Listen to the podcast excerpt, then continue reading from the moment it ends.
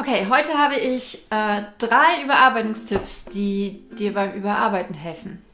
Hi, ich bin Andrea, Autorin und Self-Publisherin und nehme dich an dieser Stelle mit in meine Welt zwischen den Worten. Und heute ist Tag 15 der äh, 30 Tage Schreibt ein Buch Challenge, äh, passend zu meinem Buch 108 Dinge, die ich ähm, gerne gewusst hätte, bevor ich mein erstes Buch geschrieben habe.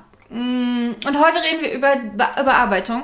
Und zwar darüber, wie man sich das Überarbeiten ein bisschen abwechslungsreicher gestalten kann und ein bisschen helfen. Denn Überarbeiten ist an sich eine schöne Sache, wenn man es mag. Allerdings, äh, wenn man immer und immer wieder auf die gleiche Art und Weise überarbeitet, also immer zum Beispiel den Text nur am, äh, am Computer liest, dann ähm, wird das schnell langweilig. Und das Problem beim Überarbeiten ist, wenn das langweilig wird, dann übersieht man Dinge. Deswegen macht man zum Beispiel bei kürzeren Texten so, bei längeren kann ich mir das echt nicht vorstellen, aber bei kürzeren Texten macht man es zum Beispiel so, dass man die von hinten nach vorne liest, wenn man nach Fehlern suchen möchte.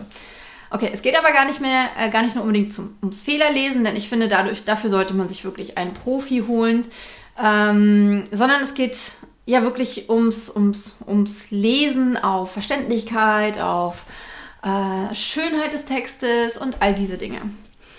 Und ich mache das so, auch wenn ich die erste Überarbeitungsrunde in aller Regel am äh, Computerbildschirm mache, ähm, nutze ich doch drei Tools, die mir dabei helfen, diese Langeweile auszublenden und den Text aus verschiedenen ähm, Perspektiven zu betrachten. Und das ist einmal, dass ich den Text laut vorlese. Den Tipp hast du vielleicht schon an der einen oder anderen Stelle gehört und ähm, das ist auch gut so, denn den muss man echt oft hören. Man versteht es nämlich erst dann eigentlich, wenn man es wirklich ausprobiert hat.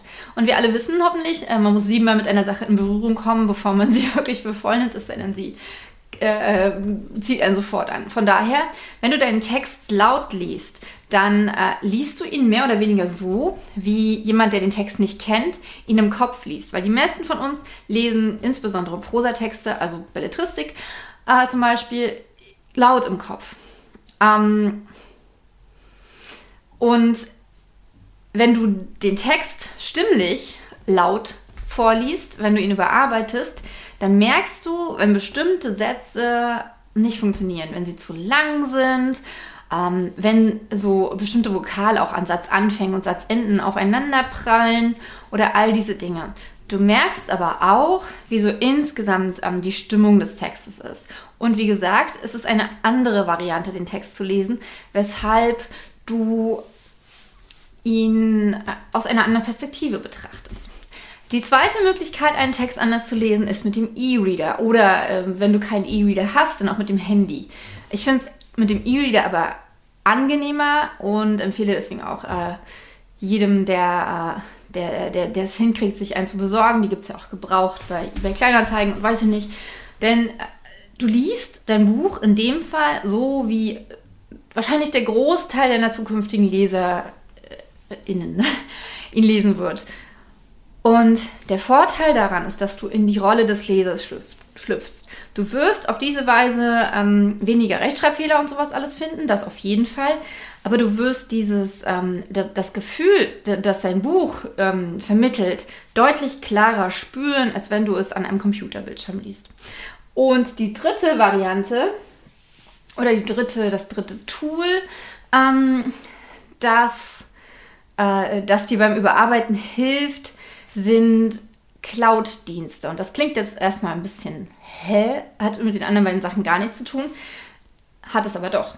Denn wenn du dein Manuskript in, ähm, in einem Format abspeicherst, das du auf mehreren verschiedenen Geräten äh, äh, nutzen kannst, dann erleichterst du dir das Überarbeiten ungemein. Das bedeutet, wenn du sowas wie Dropbox oder iCloud oder was gibt es noch, Google Drive äh, nutzt, um dein, um, um dein Manuskript zu speichern, beziehungsweise am besten eine Version, die direkt zum Überarbeiten ist, ähm, dann, dann kannst du es von überall abrufen. Und du kannst, äh, also du kannst, wenn du in der Bus, in der Bus, im Bus sitzt oder sonst irgendwo sitzt, kannst du es rausholen, kannst äh, drei Seiten überarbeiten und hast etwas geschafft. Also ist äh, bei dieser Sache ist es auch so, dass du die Perspektive wechselst.